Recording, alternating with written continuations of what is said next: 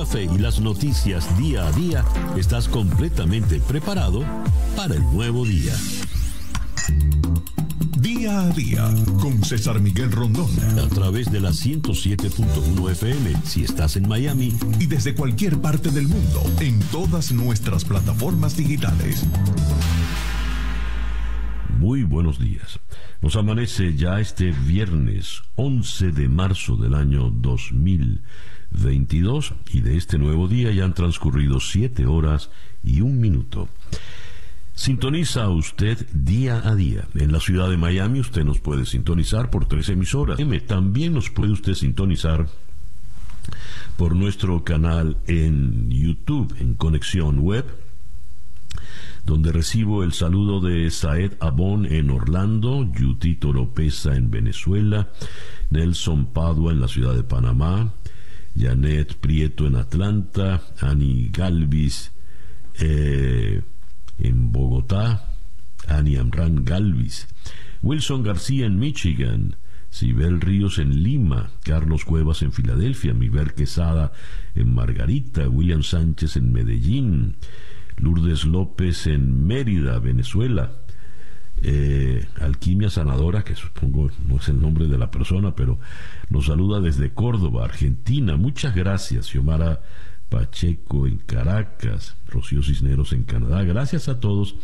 por sumarse a la sintonía del programa. Y también mm, nos saludan por el Instagram.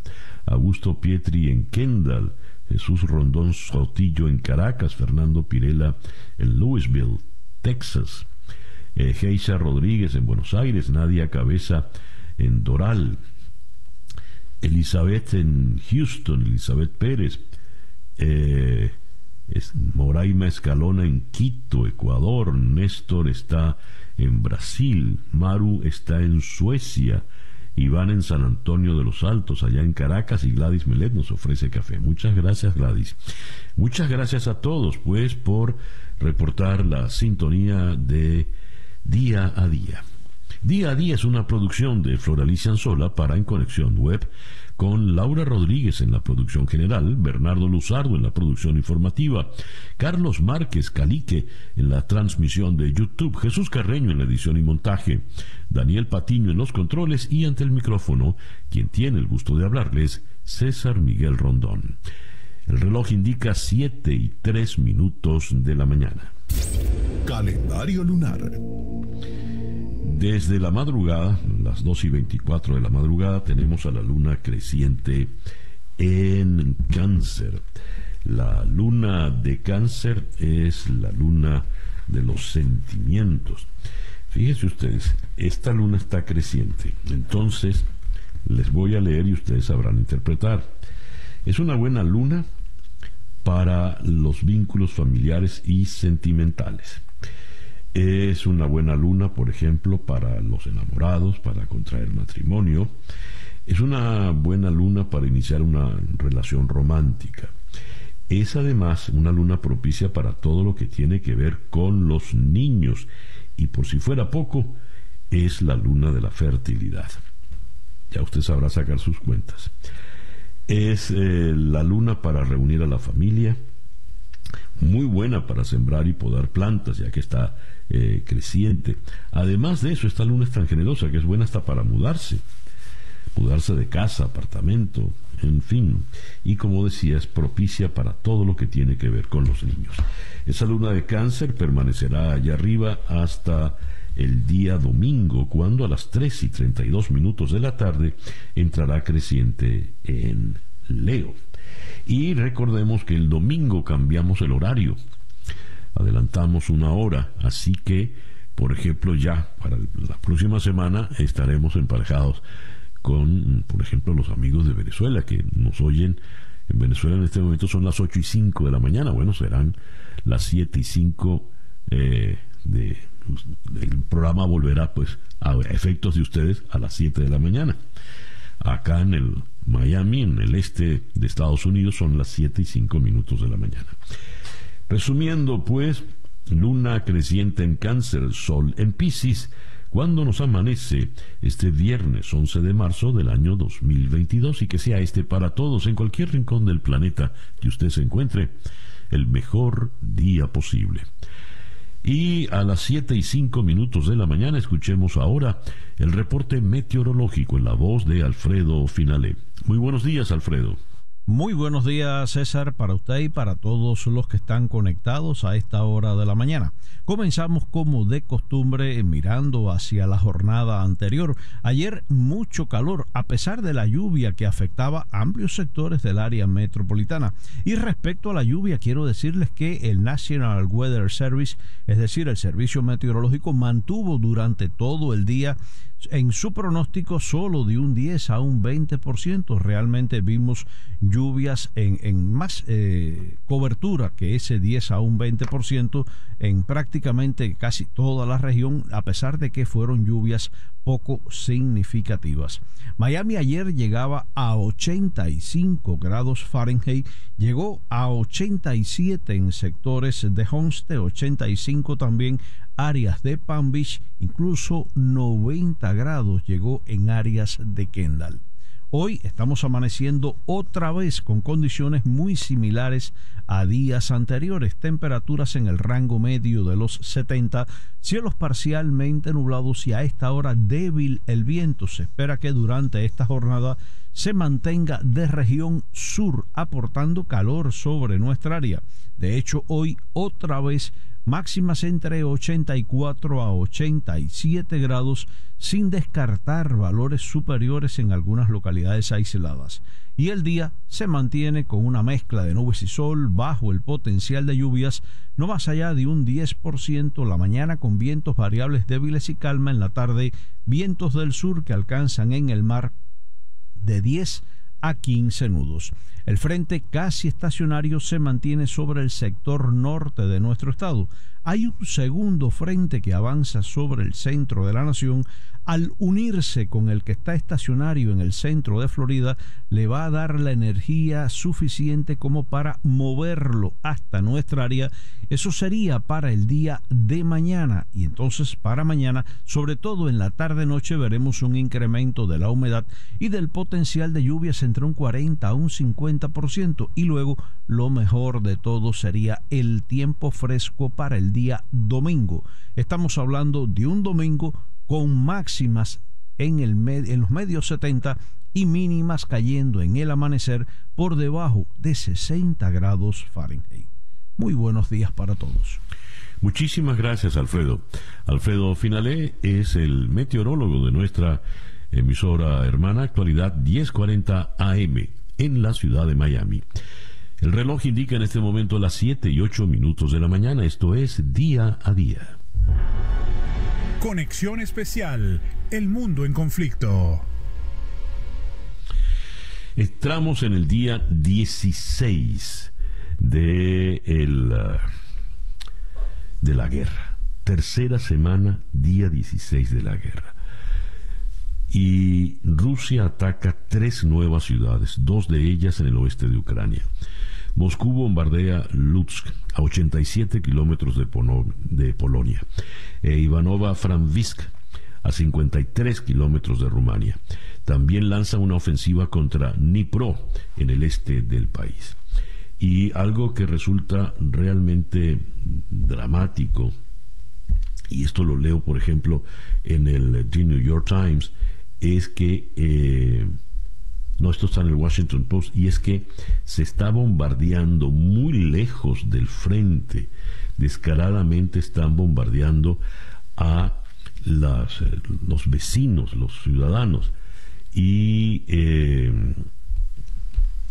leo, por ejemplo, acá desde Mariupol, ataques rusos alcanzaron en el día de hoy, a ver, ataques rusos eh, alcanzaron en el día de hoy ya en, el, en la ciudad de Mariupol. A ver, Dios está hoy como nerviosa la, la tableta. Les leo, ataques rusos alcanzaron el viernes las inmediaciones de los aeropuertos de las ciudades de Ivano-Frankivsk y Lutsk en el oeste de Ucrania, lejos de los principales objetivos de la ofensiva de Moscú en el resto del país, lo que podría indicar un nuevo rumbo en la guerra. El eh, alcalde de Ivano-Frankivsk, Ruslan Martinsvik, ordenó a los residentes de las zonas próximas que se dirijan a los refugios tras una alerta de ataque aéreo. El de Lutsk anunció también una operación aérea cerca del aeropuerto. Por el momento no se han reportado eh, daños personales. Eh, está previsto que Estados Unidos y otras naciones eh, revoquen el estatus comercial de nación más favorecida de Rusia, lo que permitiría elevar los aranceles a algunas eh, de las importaciones rusas. En, Mariupol, un puerto de 430 mil habitantes en el sur del país, la situación es cada vez más desesperada y los civiles atrapados allí mendigan comida y combustible. Más de 1.300 personas han muerto en los 10 días de sitio contra la gélida ciudad según la viceprimera ministra Irina Vershuk. El, el uh, diario ABC en Madrid eh, titula La guerra de Putin siembra de cadáveres Mariupol. Los bomberos sobre la ciudad los bombardeos sobre la ciudad provocan más de mil muertos e impiden huir a la población sitiada. No hay medicamentos, comida ni refugios suficientes, denuncian los voluntarios. Y esto se ilustra con una fotografía terrible donde vemos a tres hombres lanzando a una fosa común el cadáver de una mujer. Esto es realmente espantoso. Estamos, como les decía, en el día número 16 de la guerra. En el país de Madrid, la amenaza de Putin expone la debilidad de Europa en siete flancos. La agresividad del Kremlin condena al continente, continente a una era de inestabilidad con mayor riesgo en los países bálticos, Moldavia, Suecia, Finlandia, los Balcanes, e Irlanda. Ya eh, Suecia y, y Finlandia habían solicitado su incorporación a la OTAN, de la cual nunca habían estado, habían formado parte. Así que esa es la, situación que se tiene en este momento de la guerra. Eh, los bombardeos pues se incrementan por todas partes. El reloj indica en este momento 7 y 17 minutos de la mañana, Capicúa. Las noticias de hoy en Estados Unidos. El Senado aprueba un paquete millonario de ayuda a Ucrania. Un paquete de emergencia por 13.600 millones de dólares de ayuda militar y humanitaria para la asediada Ucrania y sus aliados europeos fue aprobado fácilmente en el Congreso de Estados Unidos, siendo incluido en un proyecto de ley de gastos gubernamentales que está cargado de premios políticos para demócratas y republicanos. En un momento en que la invasión ordenada por el presidente ruso Vladimir Putin ha provocado la muerte de miles de personas y obligado a más de dos millones a huir, el Senado aprobó el proyecto de ley por 1.5 billones de dólares con una votación marcadamente bipartidista, 68-31. Los demócratas y republicanos han incluido en sus discursos en este año electoral el aumento de la inflación, la política energética y las persistentes restricciones por la pandemia, pero se han unido para brindar asistencia a Ucrania, cuya tenacidad frente a la fuerza brutal ha suscitado inspiración entre muchos electores. Prometimos al pueblo ucraniano que no estaría solo en su lucha contra Putin, dijo el líder de la mayoría del Senado, el demócrata Chuck Schumer de Nueva York, antes de la votación. Y una vez que aprobemos en breve este financiamiento, cumpliremos esa promesa. La Cámara de Representantes aprobó el pasado miércoles sin sobresaltos la iniciativa negociada. La firma del presidente Joe Biden es segura. La secretaria de prensa de la Casa Blanca, la señora Jen Psaki, dijo que la aprobación demuestra una vez más que los miembros de ambos partidos pueden unirse para dar resultados al pueblo estadounidense, un fenómeno muy poco frecuente en los últimos años. ya en Washington, allí ha estado de visita el presidente eh, Iván Duque de Colombia y el presidente Biden, reunido con él, anuncia nuevo estatus para Colombia, aliado especial. Biden anunció que designará a Colombia como un importante aliado especial que no pertenece a la OTAN, con lo que el país suramericano recibirá ciertos beneficios en las áreas de defensa, comercio y cooperación para la seguridad. Biden hizo el anuncio al recibir por primera vez en la Casa Blanca al presidente colombiano Iván Duque, este encuentro se produce después de las conversaciones que mantuvieron el fin de semana funcionarios de Washington con el gobierno izquierdista de Nicolás Maduro en la vecina Venezuela, que sostiene una relación tensa tanto con Estados Unidos como con Colombia. Para evitar un momento incómodo, ni Biden ni Duque mencionaron la reunión entre Estados Unidos y Venezuela en sus declaraciones públicas. Colombia es un estrecho aliado de Estados Unidos y Duque encabeza la oposición a Maduro en la región. Eh, de hecho, Iván Duque dijo allí en, Washington que Nicolás Maduro es el Vladimir Putin de América Latina. Otras noticias de Estados Unidos, víctimas de los opioides, fustigan a los dueños de Purdue furiosos, desafiantes y a veces entre lágrimas. Más de una veintena de personas cuyas vidas fueron trastornadas por la crisis de los opioides en Estados Unidos, finalmente tuvieron ayer su ansiada oportunidad de confrontar en el tribunal a algunos de los integrantes de la familia a la que responsabilizan de esta epidemia. No se guardaron nada al momento de sacar décadas de frustración y dolor durante una audiencia de tres horas en línea con miembros de la familia Sackler, dueña de la farmacéutica Purdue Pharma, fabricante del analgésico Oxycontin, Oxicodona. Una mujer reprodujo la grabación de su llamada al número de emergencias 911 inmediatamente después de que su hijo sufrió una sobredosis y luego llamó a los Sackler de ser la basura de la tierra. Varios mostraron fotografías de sus seres queridos que fallecieron prematuramente a causa de sus adicciones. Muchos salvaron sobre el perdón, algunos intentaban encontrar maneras de otorgarlo, pero otros definitivamente no. Eh, los eh, Teresa y David, los de la familia increpada, prácticamente no mostraron emociones mientras las personas hablaban en video sobre el dolor de perder a sus hijos luego de años de intentar brindarles el tratamiento adecuado, sobre sus propias experiencias con las adicciones y sobre criar a bebés que nacieron con síndrome de abstinencia a una sustancia adictiva y llorando de dolor. En Michigan reproducen grabaciones del plan contra la gobernadora. La información viene desde Grand Rapids. Los fiscales en el juicio a cuatro hombres acusados de planear el secuestro de la gobernadora de Michigan, Gretchen Whitmer, reprodujeron para los jurados grabaciones secretas de dos de los hombres mencionando a la gobernadora demócrata y hablando con entusiasmo de realizar acciones que aterrorizarían a la gente. Voy a atacar pronto, se escucha decir a Barry Croft Jr., durante lo que los fiscales dicen que fue una reunión crucial de activistas antigubernamentales en Ohio el 6 de junio de 2020. Voy a aterrorizar a la gente, a las personas adecuadas, a las personas que han estado aterrorizando a mi gente, es la cita textual. Un poco más tarde también se escucha a Adam Fox en un audio grabado por un informante del FBI, lanzando ideas y diciéndole al grupo necesitan tomar rehenes. Ahí está tu valor. Los fiscales sostienen que los hombres Fox, Croft, Daniel Harris y Brandon Caserta planearon secuestrar a Whitmer de su casa de vacaciones en Michigan porque estaban enojados por las restricciones impuestas por la pandemia.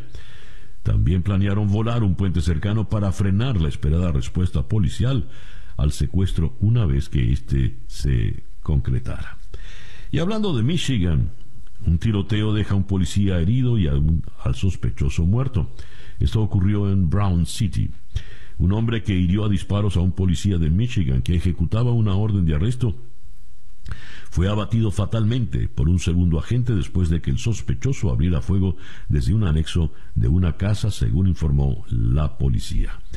Charles Raymond, de 47 años, fue declarado muerto en el sitio del tiroteo en Brown City, precisó la Policía Estatal de Michigan en un comunicado publicado en Twitter. Y eh, denuncian subrepresentación de minorías en el censo. Esto está reseñado en toda la, la prensa de Estados Unidos, es una noticia muy importante. El censo del 2020 omitió un porcentaje inesperadamente pequeño de la población total de Estados Unidos, dados los desafíos sin precedentes a los que se enfrentó según un informe publicado ayer. Pero los líderes de los derechos civiles expresaron su indignación por el hecho de que los residentes negros, hispanos e indígenas norteamericanos fueron pasados por alto en una proporción mayor que hace una década. El porcentaje de personas omitidas durante el censo del 2020 fue mucho más alto para algunos grupos minoritarios, salvo la población asiática, según informó la Oficina del Censo en un informe que midió que también el conteo de personas que se realiza cada década contó a todos los residentes de Estados Unidos y si ciertas poblaciones fueron subestimadas o sobre representadas en el conteo. Eh, estos números son devastadores. Una vez más vemos un recuento excesivo de estadounidenses blancos y un recuento insuficiente de estadounidenses negros e hispanos. Dijo eh, Mark Morial en teleconferencia, él es el representante de esta National Urban League. Eh, quiero expresar nuestra indignación en los términos más enérgicos. El reloj indica 7 y 26 minutos de la mañana.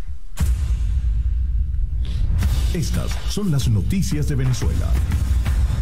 Bien, tenemos eh, el tema de la visita de los eh, altos funcionarios de la Casa Blanca Venezuela que sigue trayendo cola. Ayer en Actualidad Radio en Caracas entrevistaron a Juan González, quien presidió la delegación.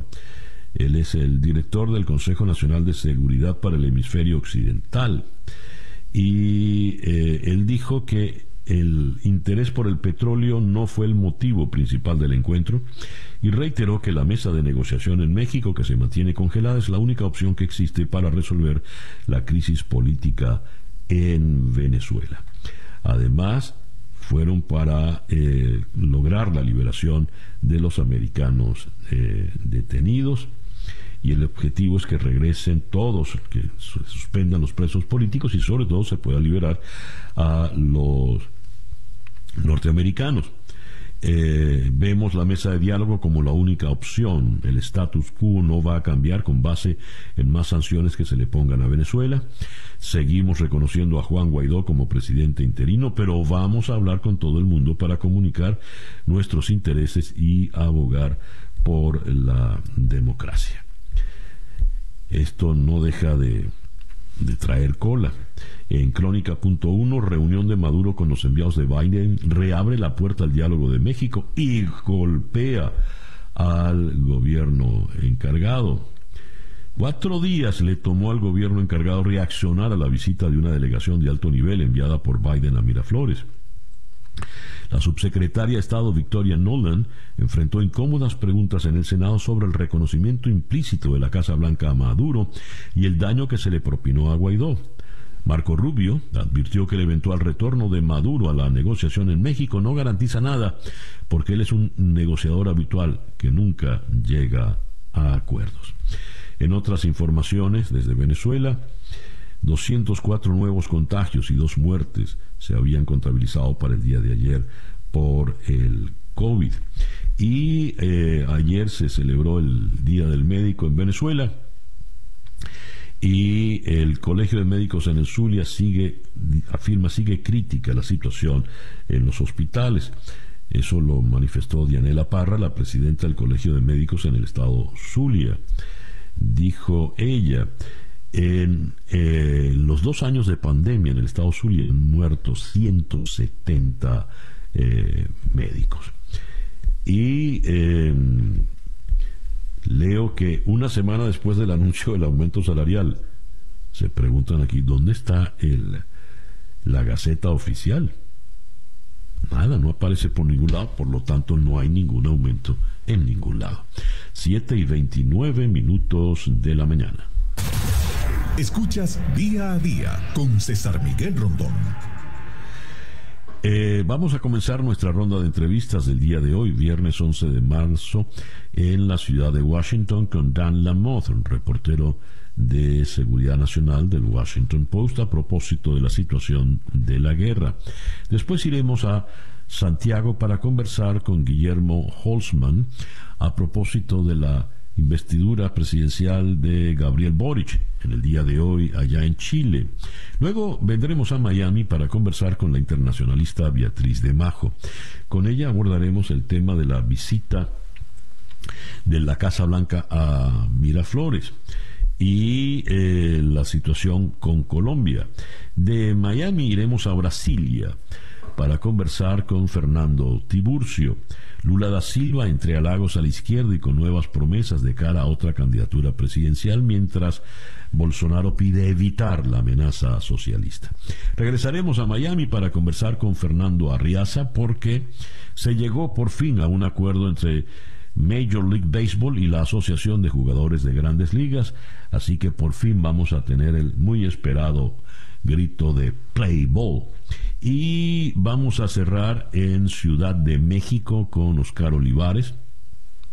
Él es un artista visual venezolano. Los tokens no fungibles, eh, NFT, se convierten en una moderna forma para invertir en arte mecanismo que además ha sido aprovechado por talentos venezolanos como Oscar Olivares. ¿En qué consiste este NFT? Eso lo conversaremos con él. Esta es nuestra ronda, nuestra agenda de entrevistas para el día de hoy, viernes 11 de marzo. El reloj indica 7 y 31 minutos de la mañana, una pequeña pausa y ya regresamos con el editorial en día a día.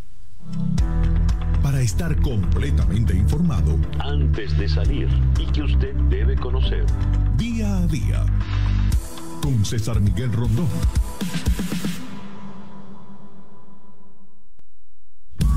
Escuchas día a día con César Miguel Rondón.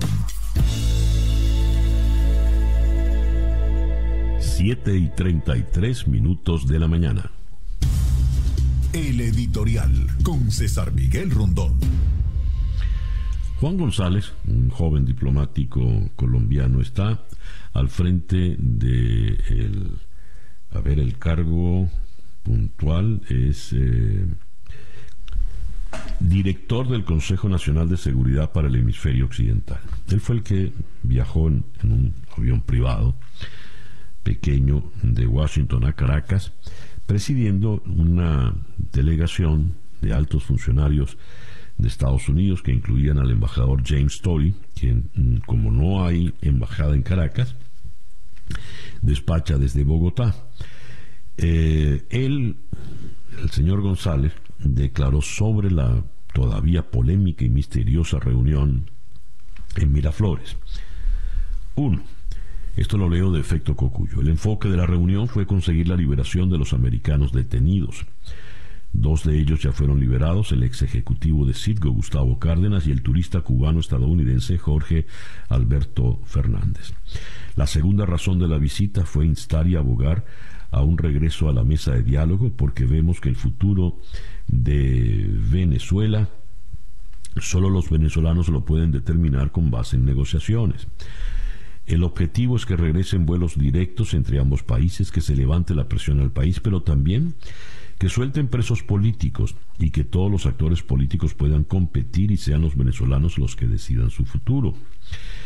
No fue una negociación, fue dar un mensaje de que Estados Unidos está dispuesto a levantar sanciones con base en el diálogo entre los venezolanos que no busca derrocar por la fuerza a nadie, sino promover la restauración del campo electoral para que sean los venezolanos quienes determinen su futuro.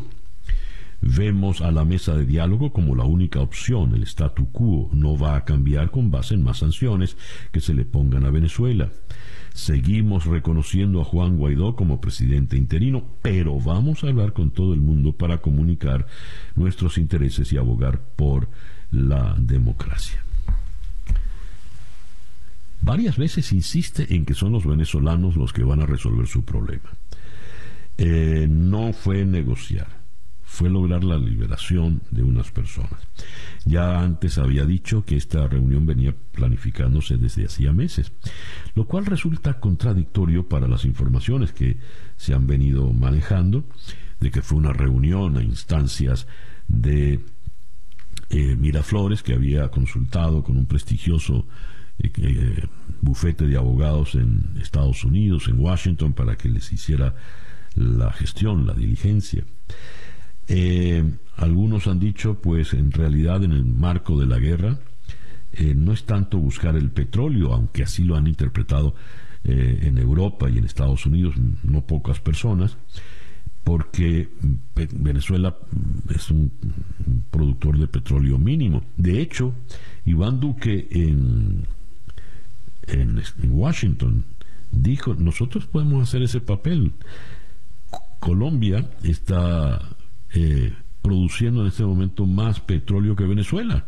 Nosotros estamos en 800 mil barriles y Venezuela escasamente puede hacer 500 mil o 600 mil, según como se cuente. Además que Justin Trudeau ya había dicho que hay abundante petróleo en Canadá para mandarlo a Estados Unidos y están prácticamente al lado, de manera tal de que el tema petrolero no puede ser. Y, eh, procurar volver al diálogo, ya Diosdado Cabello ladró y dijo que no, ¿quién dijo que vamos a México? A México no, etcétera, etcétera. Y en este contexto la otra interpretación es alejar a Venezuela de la influencia de Moscú en estos tiempos de guerra. Pero por un lado salió el señor Juan González en su avión privado de Caracas y por el otro, asumimos que también en otro avión privado, la señora Delcy Rodríguez viajó a Turquía, de la ciudad de Antalya, donde estaba el señor Sergei Lavrov, el canciller eh, ruso, reunido con su par eh, ucraniano, discutiendo los temas de la guerra. Allí, eh, Delcy Rodríguez, acompañada del canciller venezolano Plasencia, se reúnen con Lavrov. Y una reunión que no se le ve ningún sentido. No trascendió nada de lo que hubiesen hablado. Solo la señora eh, Rodríguez dijo que estaba feliz de la vida de haberse podido reunir con Lavrov y se, vio muy, muy sonreída, pues al lado de Lavrov, quien a estas alturas no podemos sino calificar de criminal. ¿Para qué fue? Para ratificarle a Moscú que Venezuela, Miraflores, sigue arrodillada ante el Kremlin. ¿Qué está pasando? ¿Para qué fue esa reunión en Miraflores? El misterio continúa y nadie está diciendo la verdad o toda la verdad. Son las 7 y 39 minutos de la mañana, esto es día a día. Noticias de Cuba. Leo en 14 y medio la escritora María Cristina Garrido Rodríguez y su hermana Angélica, que se manifestaron el pasado 11 de julio en San José de las Lajas, han sido condenadas a siete y tres años de prisión, respectivamente, según contó Michel Valladares Escala, esposo de la primera y director en Pinar del Río del Partido Republicano de Cuba. Eh, Valladares acusó en un post en su perfil de Facebook a Gervasio Escalón Escalón, al que califica de esbirro de la Policía Nacional Revolucionaria, de crear el delito de atentado por el que ha sido condenada su esposa. Según su testimonio, los oficiales que declararon en el juicio afirmaron que la escritora no estaba en el presunto lugar de los hechos durante la noche del día 11. El, agente afirmó que Garrido Rodríguez que fue acusada de atentado, desacato, resistencia, desorden público y organización para delinquir, lo golpeó por la espalda. Dios, eh, María Cristina tiene 41 años y Angélica 39. En otras informaciones, a Yudinela Castro Pérez, madre del joven preso político de 18 años, Roland Jesús Castillo Castro, y manifestante también del 11J, le fue aprobado ayer un cambio de medida cautelar tras pasar casi 15 días arrestada por la seguridad del Estado en La Habana. Desde hoy, Yudinela, paciente de cáncer y quien cuida a su nieto pequeño, continuará en casa el proceso de investigación por presunto desacato.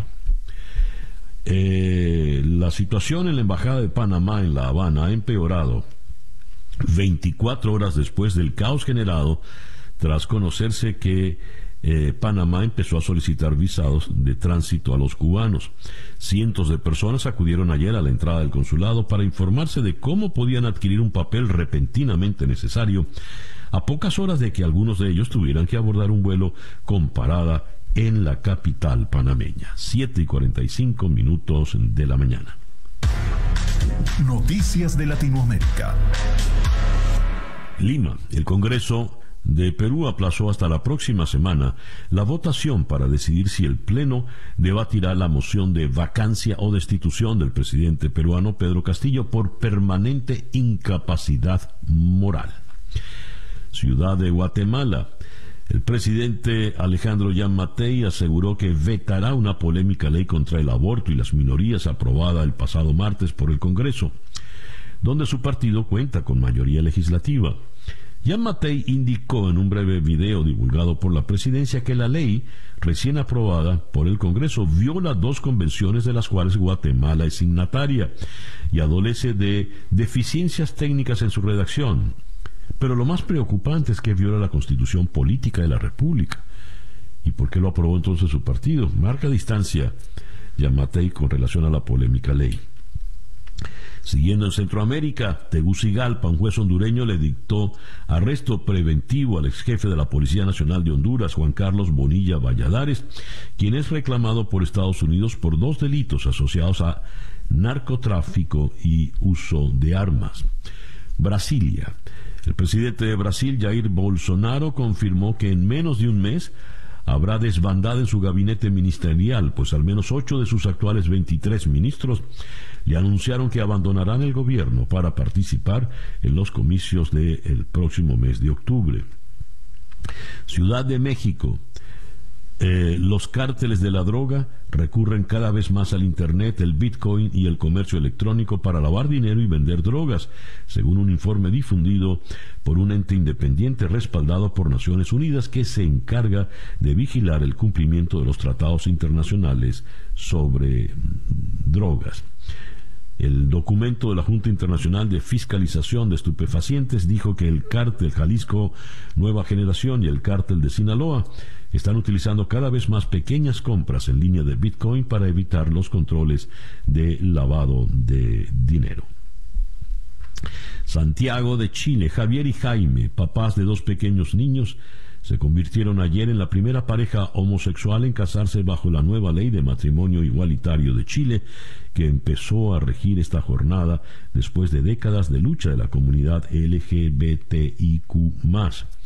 Javier Silva, ingeniero, y Jaime Nazaro, odontólogo, son pareja desde hace siete años y viven con sus dos pequeños hijos adoptados, Clemente y Lola María. Siete y cuarenta y ocho minutos de la mañana. La información del mundo día a día. La información del mundo, el grueso se lo lleva, por supuesto, la guerra en Ucrania, de la cual ya hemos abordado con las últimas informaciones. Eh, leo aquí en Kharkov, las autoridades de la ciudad en el noreste de Ucrania han denunciado un nuevo ataque contra un establecimiento sanitario, esta vez contra un hospital psiquiátrico en el que se encontraban pacientes y personal. La denuncia es de la Organización Mundial de la Salud. Los rusos criminalmente siguen bombardeando hospitales y sitios civiles. Eh, por otra parte, desde Viena se informa que Rusia y Ucrania estarían dispuestas a discutir para garantizar la seguridad de las instalaciones nucleares cada vez más comprometidas por la guerra, según el director general del Organismo Internacional de la Energía Atómica. Eh, desde Mariupol, el presidente de Ucrania, Volodymyr Zelensky, acusó hoy a Rusia de haber lanzado un ataque con tanques sobre el trayecto por el cual debía pasar material humanitario para el sitiado puerto de Mariupol. Las tropas rusas no han cesado el fuego, denunció eh, Zelensky. Y en Versalles, los jefes de gobierno de la Unión Europea reunidos eh, allí descartaron satisfacer la exigencia de Ucrania de que se acelere su proceso de inclusión al bloque y discutieron la manera de ayudar al país que ha sido invadido por Rusia. En Beijing, el primer ministro de China calificó hoy la situación de Ucrania como grave y ofreció la ayuda de Beijing para desempeñar un papel positivo en pro de la paz, absteniéndose, eso sí, de criticar a Rusia. El número de eh, em, emigrados, de, de refugiados, ya asciende a dos millones y medio. Y eh, cierro las informaciones del mundo con esta que viene desde Damasco. El Consejo de la Shura del Estado Islámico no tardó tras la muerte del jeque Abu Ibrahim al-Hashimi al-Qurashi en designar al jeque yihadista Abu al-Hassan al-Qurashi como emir de los creyentes y califa de los musulmanes. Eso lo anunció un nuevo portavoz de la organización terrorista, Abu Omar al-Mujajer, en un mensaje de audio difundido a través de su propia productora audiovisual, Al-Furqan. Abu Ibrahim al-Qurashi se hizo estallar con un cinturón de explosivos a principios de febrero pasado durante una operación de Estados Unidos en Siria, según las fuentes estadounidenses. Complicado porque todos parece que se llaman igual, ¿no? En fin. El reloj indica en este momento 7 y 51 minutos de la mañana, esto es día a día. El reloj indica que son las 7 y 54 minutos de la mañana. Vamos ahora a la ciudad de Washington, donde en la línea telefónica está Dan Lamotte, quien es el reportero de seguridad nacional del Washington Post. Dan, good morning. Thank you very much for being with us today. Yes, thank you. Now, uh, I'm taking a look at your uh, page and Russia expands attacks to Ukraine's west. They are hitting uh, civilian uh, buildings, hospitals, and what is the West going to do about it? It uh, won't stop uh, in a military way the Russian invasion. Le pregunto. En el Washington Post hoy titulan que Rusia expande sus ataques hacia el oeste de Ucrania. Eh, están atacando fundamentalmente a la población civil, instalaciones civiles. Eh, se destaca el, ataque, el bombardeo a hospitales. Ante esto, ¿qué va a hacer Occidente? ¿No le va a responder militarmente a la invasión rusa? Dan, please. Uh, yes, the, the, West and the United States in particular are, are walking a, a line here. Uh, they're trying to do everything they can to help the Ukrainians uh, without getting pulled into this this war directly. So they are sending weapons. They are sending uh, uh, missiles you can use to shoot at tanks, missiles you can use to shoot at airplanes. Uh, but they don't want to be sending any jets themselves uh, and and they don't want to be putting any of their own troops on the ground uh, in a way that this could expand into a much larger conflict. Dice Estados Unidos fundamentalmente no quiere involucrarse de, de la, una manera directa militarmente hablando, no quieren enviar tropas, no quieren enviar, por ejemplo, aviones, pero sí están enviando eh, mucho apoyo militar. Eh, aparte de dinero, están enviando, por ejemplo, misiles para atacar eh, tanques, misiles para eh, atacar, disparar a aviones, pero no piensan involucrarse de manera directa, de forma tal de que no se extienda por mucho tiempo más el, conflicto. Eh, sin embargo, el conflicto parece ser que nada va a detener a, a, a Putin si no es militarmente hablando, habida cuenta que no hay una salida diplomática. ¿Qué se comenta al respecto allá en Washington?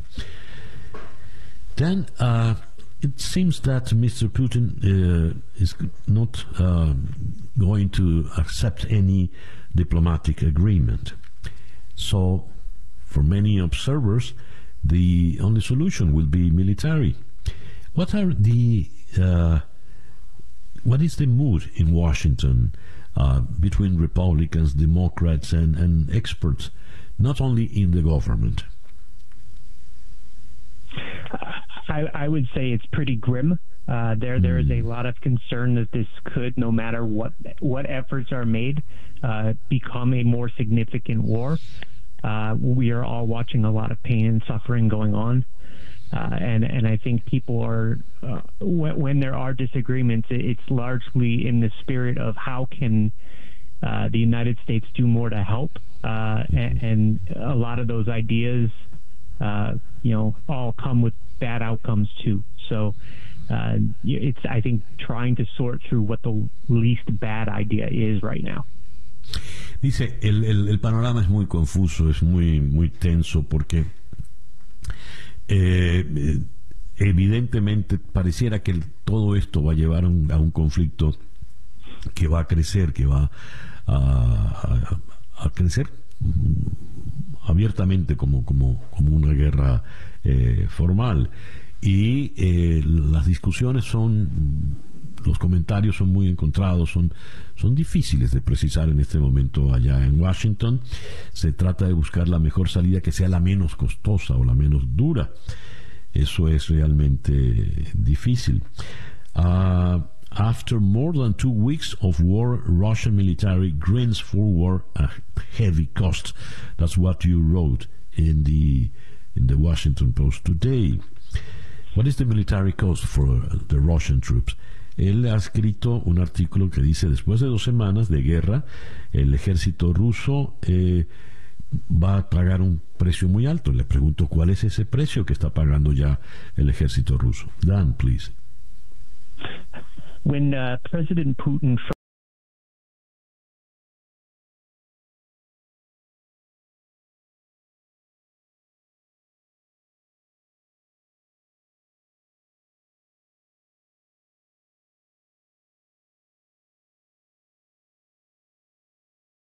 Ukrainian cities. Uh, instead, the Ukrainians have really dug in. They have fought back. Uh, and and this, that has really slowed down the Russians. So this is really ground to a much slower uh, and and sadly bloodier uh, kind of warfare. Uh, so now you're seeing this take a while, and you're seeing uh, a lot of loss of life on both sides. And the Russians, in particular, did not see, see that coming.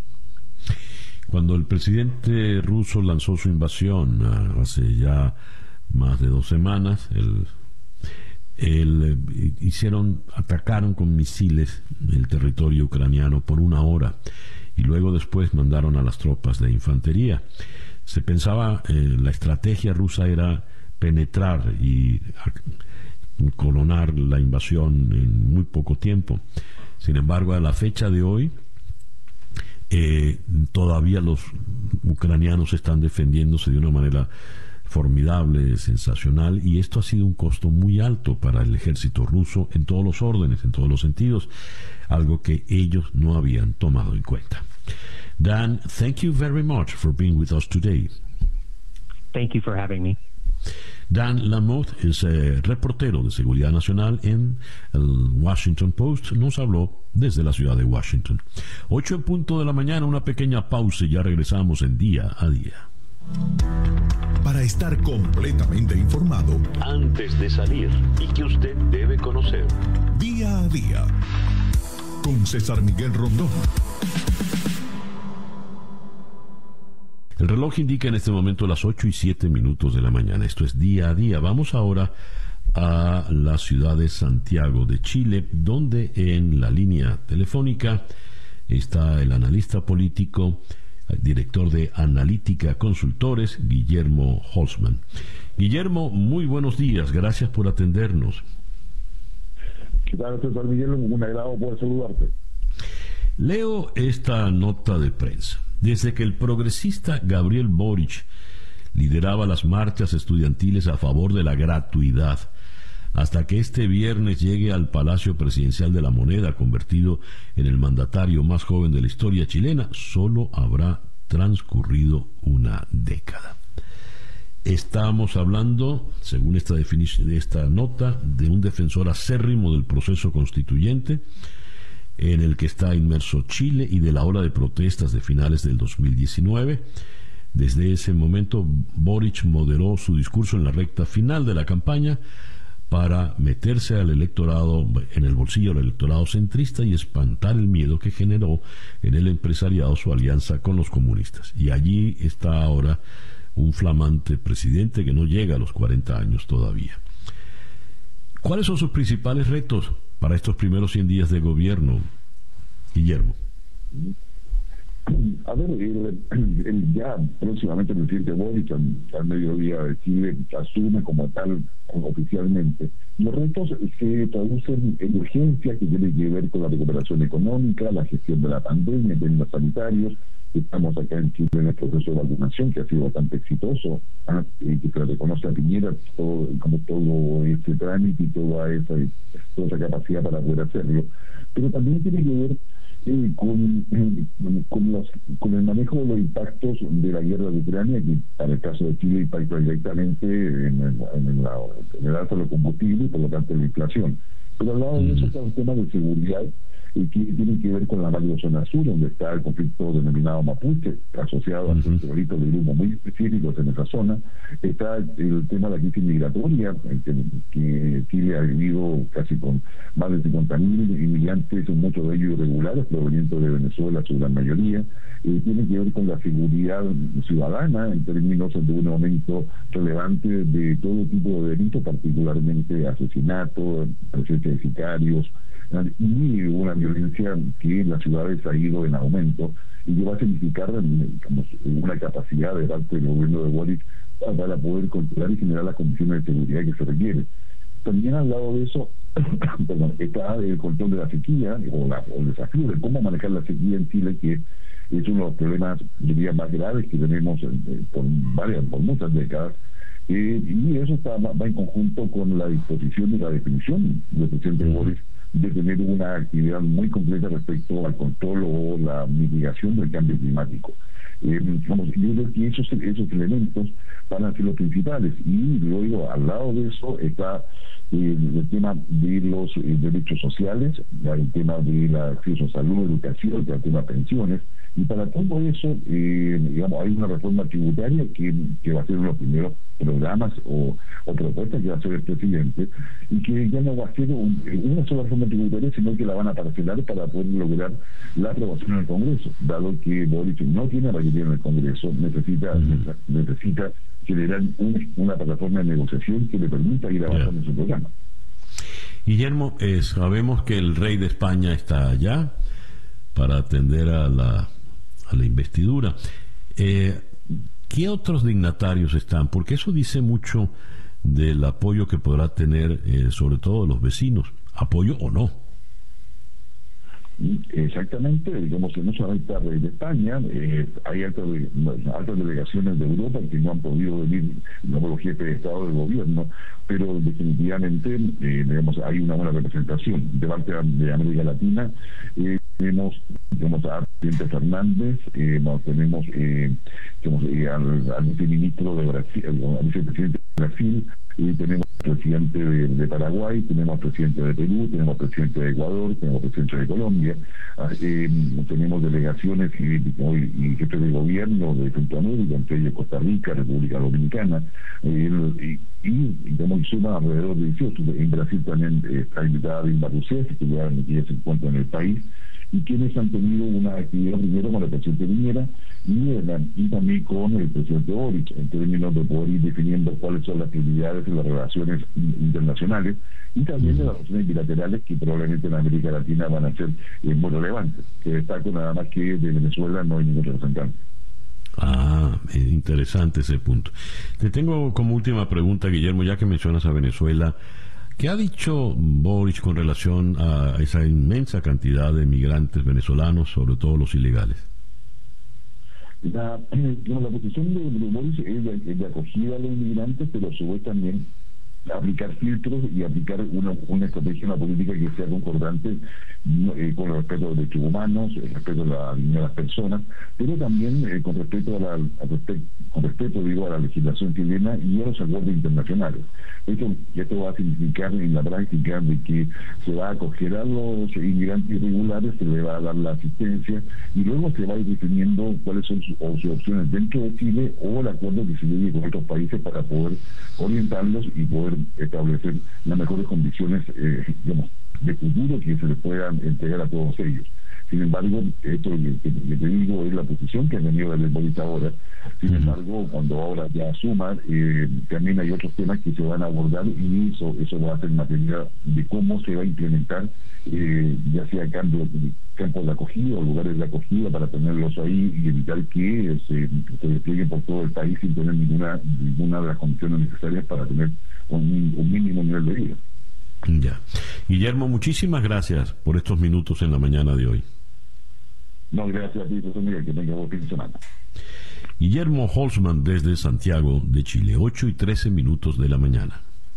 Día a día. Y me da mucho gusto saludar acá en la ciudad de Miami a la internacionalista Beatriz de Majo. Beatriz, muy buenos días, gracias por atender la llamada. Al contrario, es un placer hablar contigo, César Miguel. Beatriz, en la reunión del pasado sábado 5 en Miraflores entre Juan González se ha calificado de muchas maneras. Creo que la más puntual hasta ahora es misteriosa porque da la sensación de que no todos han dicho la verdad o no han dicho toda la verdad de lo que se habló allí. Y cuando, como dice ese viejo refrán, cuando tratan de eh, aclarar, más bien oscurece. Me gustaría conocer tu opinión al respecto. Tienes toda la razón del mundo, César Miguel. Esta, esta reunión tiene muchas lecturas y cualquier interpretación que uno pueda hacer de ella es sin duda especulativa, porque es que no puede ser de otra manera. No, no ha habido un comunicado formal de parte de ninguna de las dos partes sobre el tema. Lo que sí ha habido es la reacción inmediata de Colombia más atrás. Que, que sí tiene que saber más de lo que sabemos el común de los normales, porque para los colombianos el tema venezolano tiene una importancia vital. Primero porque tienen elecciones a la vuelta de la esquina. El domingo son las elecciones parlamentarias y dentro de muy pocas semanas las elecciones presidenciales.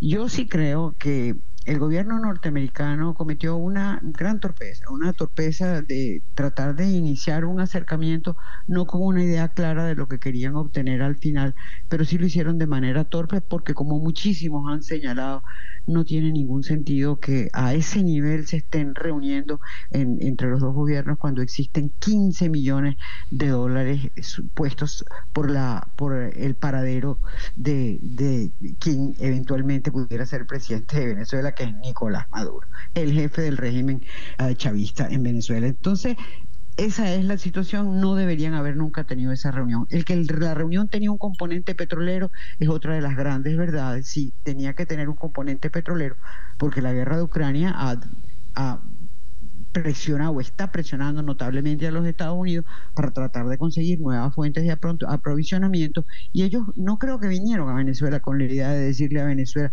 no creo, no, estoy completamente seguro que no vinieron a Venezuela con la idea de buscar más exportaciones petroleras porque si alguien está enterado de la situación de la industria petrolera en Venezuela es el gobierno de los Estados Unidos pero lo que sí es importante es, tirar el mingo más lejos y ver cómo están viendo los norteamericanos la cosa en la distancia, en el tiempo, hacia adelante.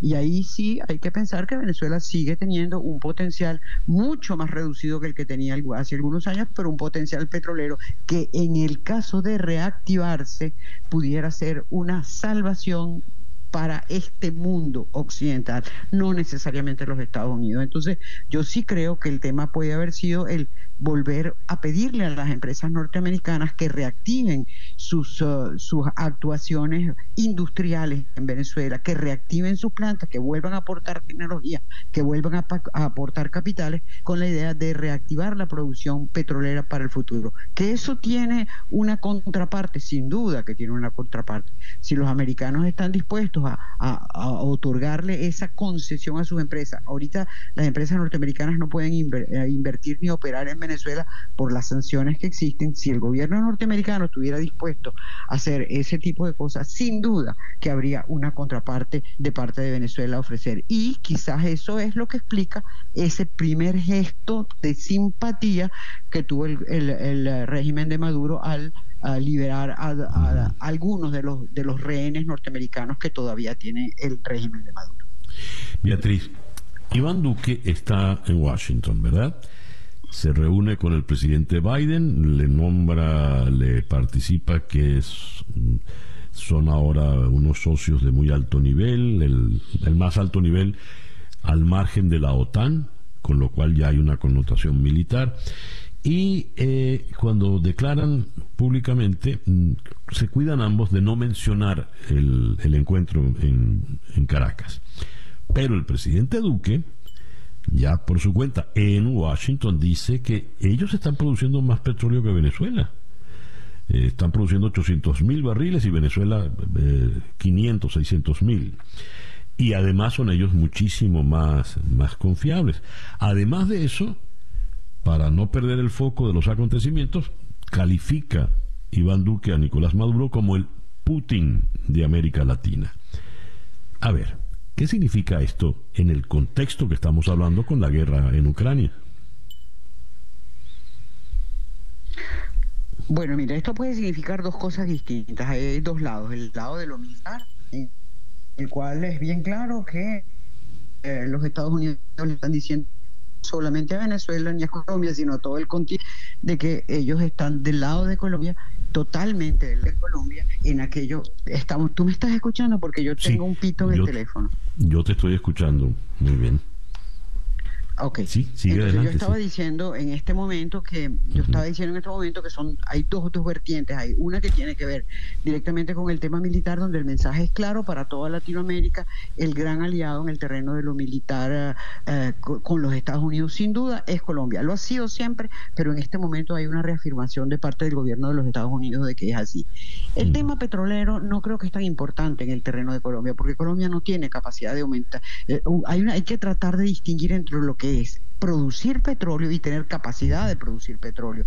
Y las reservas de Colombia no son del tamaño de las de Venezuela. Las de Venezuela están muy mermadas porque las la, posibilidad de extraer petróleo nuestro depende muchísimo del mantenimiento de los pozos y eso no se ha hecho en los últimos años.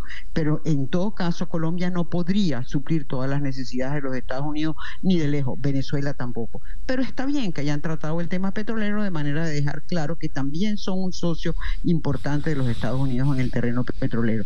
Lo que sí es significativo es que el presidente de Colombia se fue con una agenda bien clara a hablar con los Estados Unidos. Uno que se que esa reunión se, se adelantó en el tiempo. La reunión no tenía que haber ocurrido en el día de ayer. Esa era una reunión que estaba prevista para mucho más adelante y lo que justamente lo originó probablemente es esta especie de alianza que el régimen de Maduro está queriendo hacer ver que existe con Rusia. Yo no estoy tan segura de que eso realmente exista. Entonces, lo que sí es importante es el hecho de que el tema del gobierno de Maduro, de la reacción de Maduro frente al, desastre que está haciendo un psicópata en, en, Ucrania en este momento, ese tema estuvo sobre la mesa, ese tema se trató y ya sabemos bien claro dónde están los alfiles de cada lado. Y sin duda, los Estados Unidos están del lado de Colombia, Colombia está del lado de los Estados Unidos. Eso es importantísimo, pero eso no es tan vital en este momento. Lo vital en este momento es que Colombia está a punto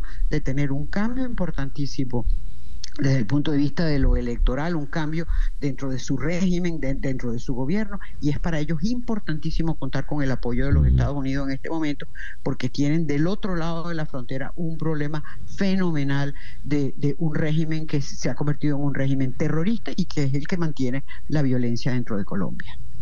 Beatriz, te tengo eh, una última pregunta en dos partes. Se dice que la razón del viaje también fue alejar a Venezuela de la influencia rusa.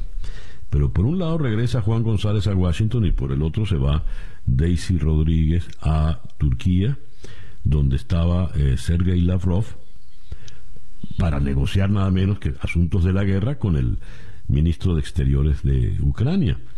Y allí abre un espacio en su agenda el señor Lavrov para reunirse con la señora Delcy Rodríguez, reunión de la cual no ha trascendido absolutamente nada, creo que no hablaron de nada trascendente, solo que Delcy Rodríguez luego se retrata muy sonriente con el señor Lavrov, diciendo que está muy feliz por el, por el encuentro.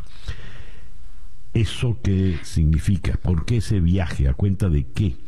Y la otra parte de la pregunta es, ya en el terreno doméstico de la política venezolana, ¿cómo queda Juan Guaidó y el gobierno interino?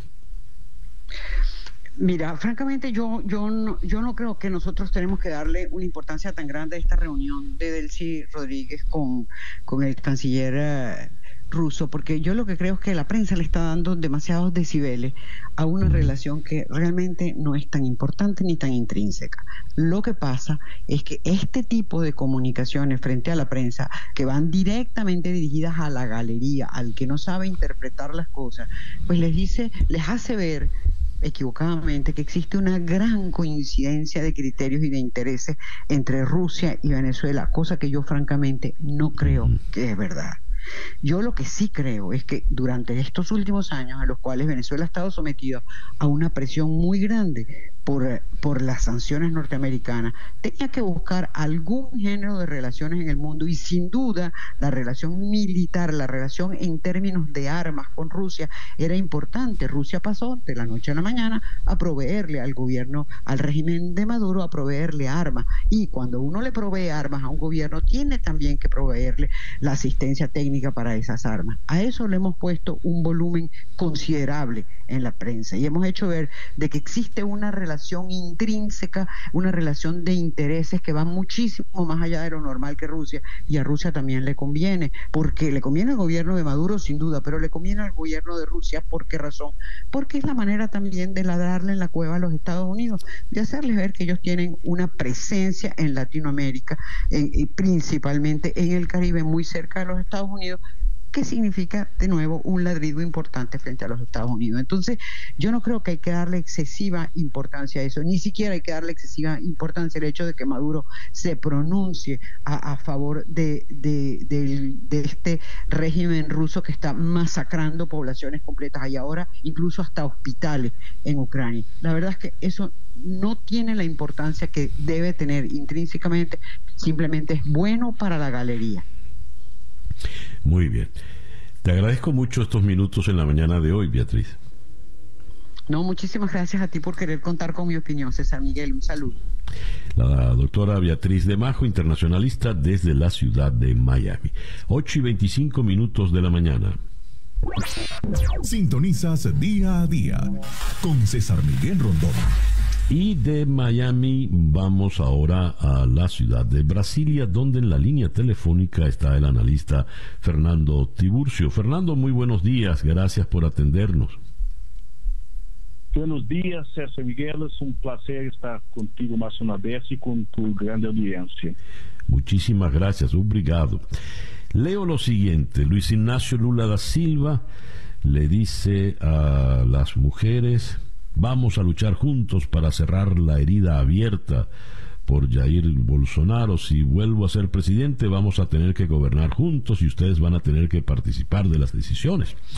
Por su parte, Jair Bolsonaro se reúne con un grupo de pastores evangélicos, les pide apoyo para evitar la amenaza socialista. Hay que evitar ah, que una pandilla vuelva a comandar el país. Ese es el dilema del Brasil ¿Cómo se presenta el panorama, Fernando? Mira, César, eh, esos discursos, tanto de Lula como Bolsonaro, de Bolsonaro, ya señalan eh, un claro ambiente que se, ya se inició la campaña electoral para las elecciones de, de octubre de este año.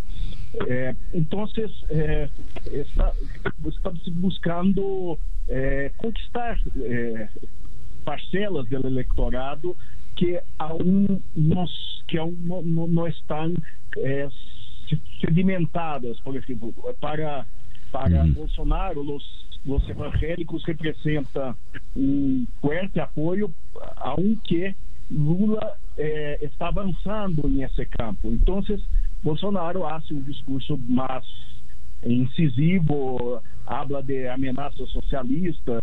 Por sua vez, Lula eh, amplia, busca ampliar eh, la, la rede de, de, de, de apoiadores, uh, se está buscando eh, se acercar mais ao centro, para isso invitou uh, para ser vice candidato a vice-presidente eh, Geraldo Alckmin, que foi governador de São Paulo, tem um perfil mais conservador. Então, esse é um, uma, um ambiente já um ambiente pré-eleitoral. Uhum. ¿Y uh, sigue siendo Lula el gran favorito para, las, para esas elecciones? Sí, las, las encuestas recientes apuntan eso, aunque eh, dos encuestas que, que fueron divulgadas esta semana apuntan que la diferencia ha reducido.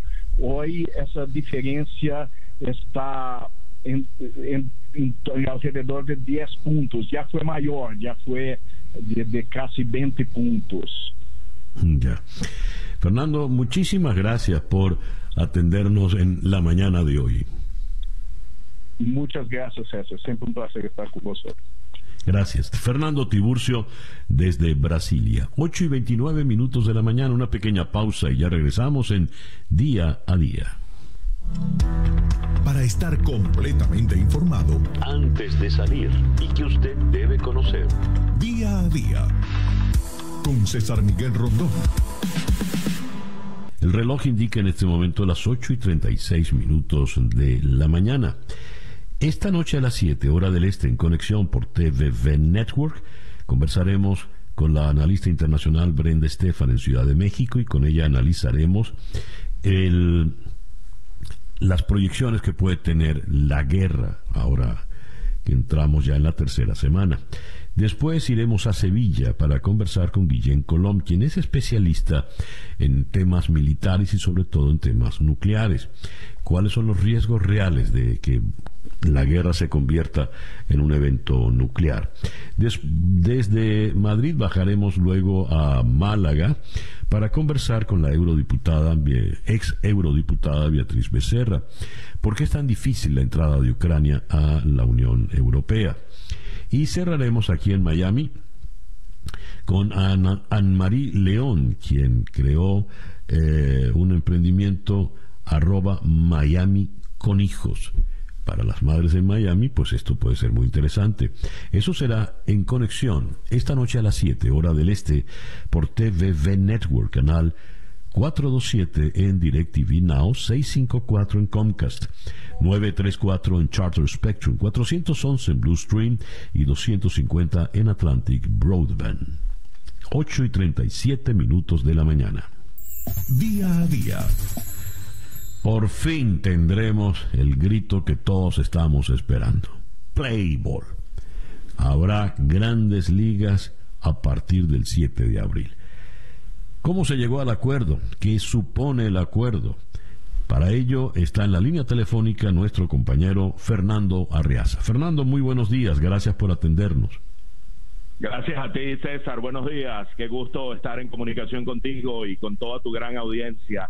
Sí, se llegó después de un largo forcejeo, de um, una áspera negociación en la cual pues al final cada quien se dio un poco, cada quien siente que ganó que tuvo pues eh, implementación en el nuevo convenio de cosas que no tenía, que no, eh, de las cuales no disponía en convenios anteriores.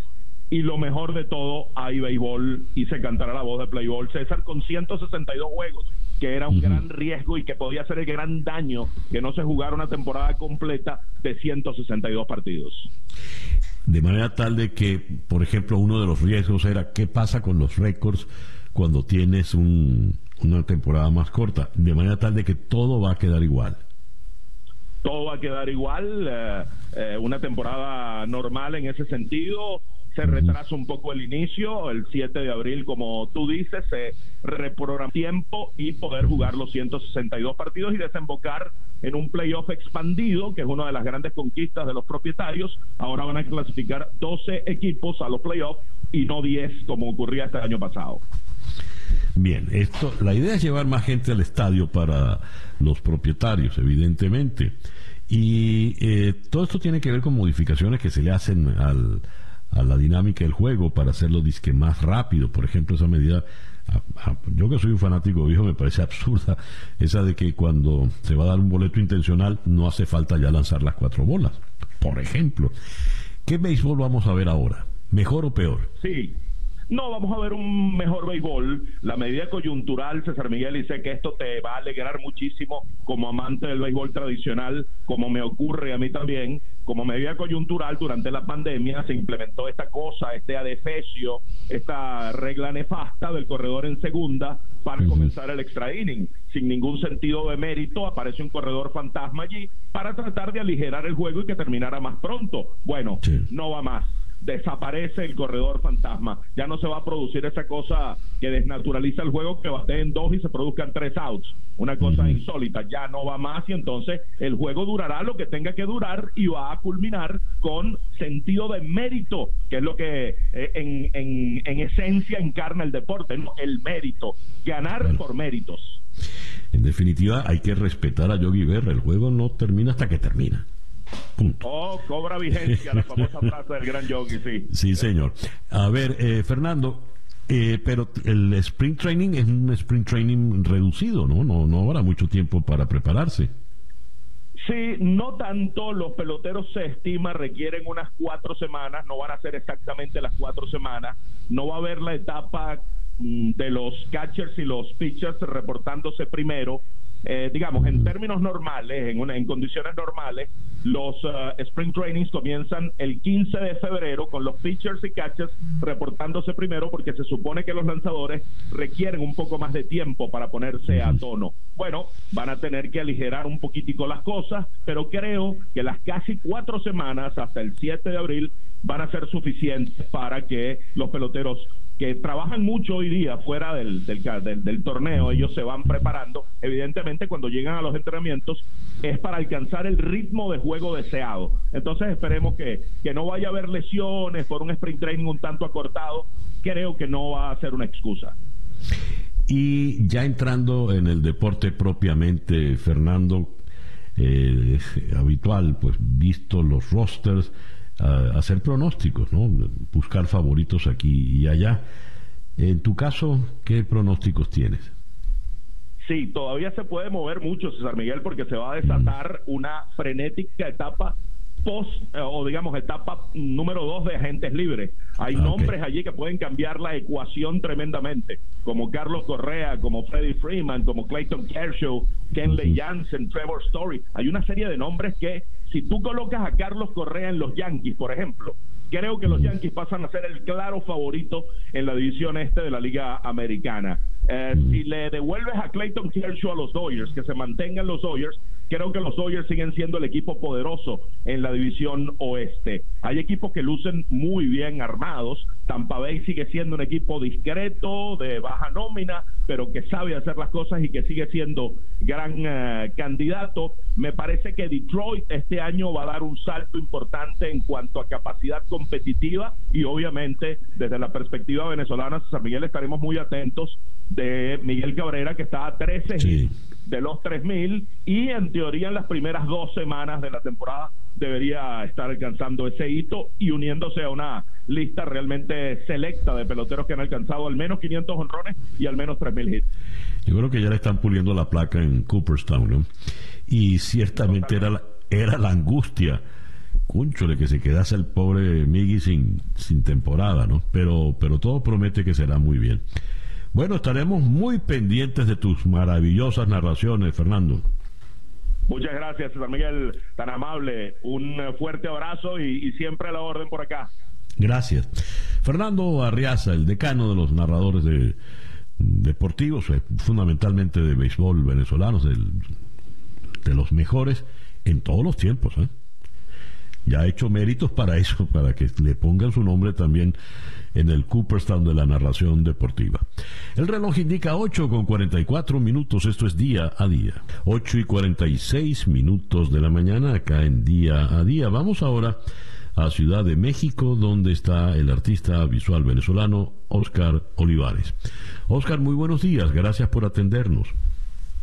Muy buenos días, muy agradecido por la invitación y por el espacio que podemos compartir esta mañana. ¿Qué son, Oscar, los NFT, tokens no fungibles? Los NFT son una nueva forma de vender artículos digitales totalmente únicos, bien sea arte digital, sea mm, música, sea archivos, entre muchas otras cosas. Para ponerlo en contexto, un artículo fungible, bien, sería algo que se puede intercambiar por otro artículo igual. Es decir, un billete de 20 bolívares o de 20 dólares se puede cambiar por otro billete de 20 dólares y es exactamente lo mismo. O tú puedes cambiar el billete de 20 dólares por otro de 10 dólares, o, o es decir, por dos de 10 dólares y sigue siendo lo mismo. Un artículo no fungible es algo con lo que no puedes hacer eso. Ejemplo, tienes una obra de arte de Leonardo da Vinci, como la Mona Lisa, y si tú la cambias por otra obra del mismo Leonardo da Vinci, no tiene las mismas características, ni el mismo tamaño, ni el mismo valor cultural, no son lo mismo. Entonces los tokens no fungibles brindan la posibilidad de vender artículos digitales, bien, de manera única, porque están registrados en la blockchain, que es la misma tecnología que sustenta la criptomoneda, y eso es lo que te asegura de que estás adquiriendo un artículo único. Así otras personas pueden descargarlo de internet, bien, esas personas que lo descargan de internet, sería como que alguien le tome la foto a la entrada de un concierto. El único dueño es el que tiene realmente la entrada al concierto, aunque otros le puedan tomar foto porque ellos no pueden utilizar la entrada, solamente el verdadero dueño. Oscar, a ver, pongamos por caso una obra tuya. Eh, ¿Tú qué haces con esa obra? Hay muchos beneficios que puedes tener y también muchas utilidades que puedes tener. Esto va a depender del creador, del artista, va a depender también del proyecto. La mayoría de proyectos exitosos de NFT ofrecen una serie de beneficios a los compradores, es decir, a los clientes. Te puedo poner el ejemplo de mis obras. Cuando una persona obtiene una de mis artes en NFT, eso le permite acceder, por ejemplo, a una beca para uno de mis cursos en la Academia Olivares, 50% de descuento en eh, mis obras físicas, les permite tener acceso a eventos, entre muchas otras cosas. Incluso hubo un, un NFT en Argentina que si tú lo comprabas te daba empanadas gratis de por vida. Bien, hay otros NFTs, por ejemplo, sucedió acá en Venezuela con, en, con Cusica Studio, que te permitía acceder a conocer a algunos de los cantantes que ellos se pudieran presentar. Entonces, más que solo una imagen, es como si fuese a ingresar a un club exclusivo, bien, donde obtienes ciertos beneficios. Y además de eso, por supuesto, obtienes el arte del que eres dueño y de hecho podrías incluso imprimirlo y tenerlo en físico o si no, puedes comprar el arte y simplemente revenderlo más caro en el futuro. Porque ya ha pasado que hay NFTs que se han revendido hasta por más del doble de su valor en menos de 24 horas. Dios. Ahora, ¿dónde compro yo la obra NFT? Hay muchos espacios y muchos, eh, por así decirlo, galerías en donde puedes comprar un NFT.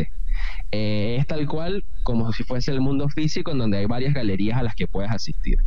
En el caso de los NFTs, esto depende de la red a la que están asociadas, ¿sí? de lo que sería la blockchain. Por ejemplo, la, mm, el, el marketplace o galería de NFTs más famoso se llama OpenSea que está asociado a la red de Ethereum. Es la red en donde se han vendido más NFTs, es la que tiene más tráfico. También existe otra llamada Solcia, que está asociada a la blockchain de la criptomoneda Solana. Eh, y hay otras, por ejemplo, de Cardano, y en donde puede tener mis NFTs, que es una, de hecho, de muy fácil acceso, especialmente para América Latina y para Venezuela, es la de Binance. Bien, en Binance.com, que es el marketplace de criptomonedas más grande de todo el mundo, tiene su sección de NFT en donde pueden ahí fácilmente buscar eh, comprar uno e incluso pueden cambiar bolívares o dólares por criptomonedas para poder comprarlo. ¿Cómo se llama Binance? Binance.com, se escribiría Binance, Binance.com, con B alta. Menos mal que la aclaraste, ¿no? Porque... Muy bien. Eh, y todo el negocio pasa a ser por criptomonedas. Sí, es correcto. Todo, todo es a través de las criptomonedas, justamente las que estén asociadas con ese marketplace. Es como, sí, que tengas una galería de arte, por ejemplo, en Europa, que usa su propia moneda, o tienes otra galería de arte en Argentina que usa su propia moneda. En este caso, en lugar de ser monedas de países, son las criptomonedas de esos espacios. Ya. Muy bien. Oscar, muchas gracias pues por atendernos en la mañana de hoy. Muchas gracias, ha sido un placer compartir y hablar un poco de este tema tan interesante. Muy bien. Oscar Olivares es artista plástico y está en Ciudad de México. El reloj indica 8 y 52 minutos de la mañana.